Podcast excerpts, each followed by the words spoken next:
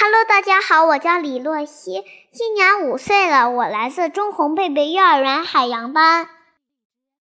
今天我要给大家讲一个故事，中国经典故事《大闹天宫》。玉皇大帝为了招抚孙悟空，就给了他弼马温的关系儿，让他在天庭里喂马养马。没过多久。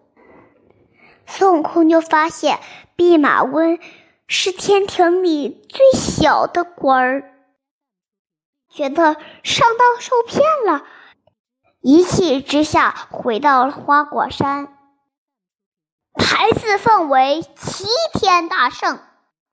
玉帝大怒，命李天王带领天兵天将捉拿孙悟空。但是孙悟空有一身好本领，还有如意金箍棒在手，李天王根本就不是他的对手。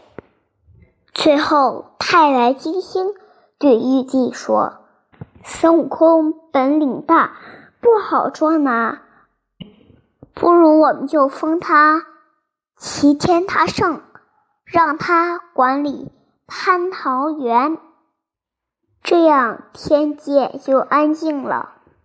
没过多久，蟠桃成熟了，一个个又红又大，很是诱人。孙悟空馋得直流口水，摘下一个蟠桃，咬了一口，真好吃。接着他又摘了一口，咬了一个。王母娘娘的寿诞到了。他邀请各路神仙参加蟠桃宴，仙女儿奉宴来摘桃。来到蟠桃园后，发现树上都是没熟的小桃，他们不小心惊醒了正在睡觉的孙悟空。孙悟空得知王母娘娘的蟠桃宴没有请他。顿时火冒三丈，他顺着香味儿跑到瑶池，大吃一顿后，将剩下的鲜酒鲜菜席卷一口，装进乾坤袋，带回花果山。哪知道酒足饭饱后，孙悟空有些醉了。他摇摇晃晃地撞进了太上老君的炼丹房，将炼丹炉的仙丹吃了干净，然后返回花果山。玉帝和王娘娘大发雷霆，命令李天王布下天罗地网，前去捉拿孙悟空。这一次。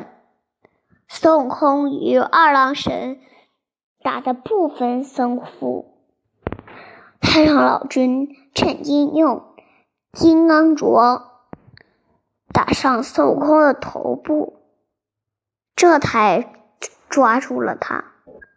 玉皇大帝把孙悟空绑在南天门，刀劈斧砍，但不能伤他分毫。太上老君血迹，将孙悟空打入炼丹炉，烧他个七七四十九天。孙悟空不仅没有烧死，还练出了火眼金睛。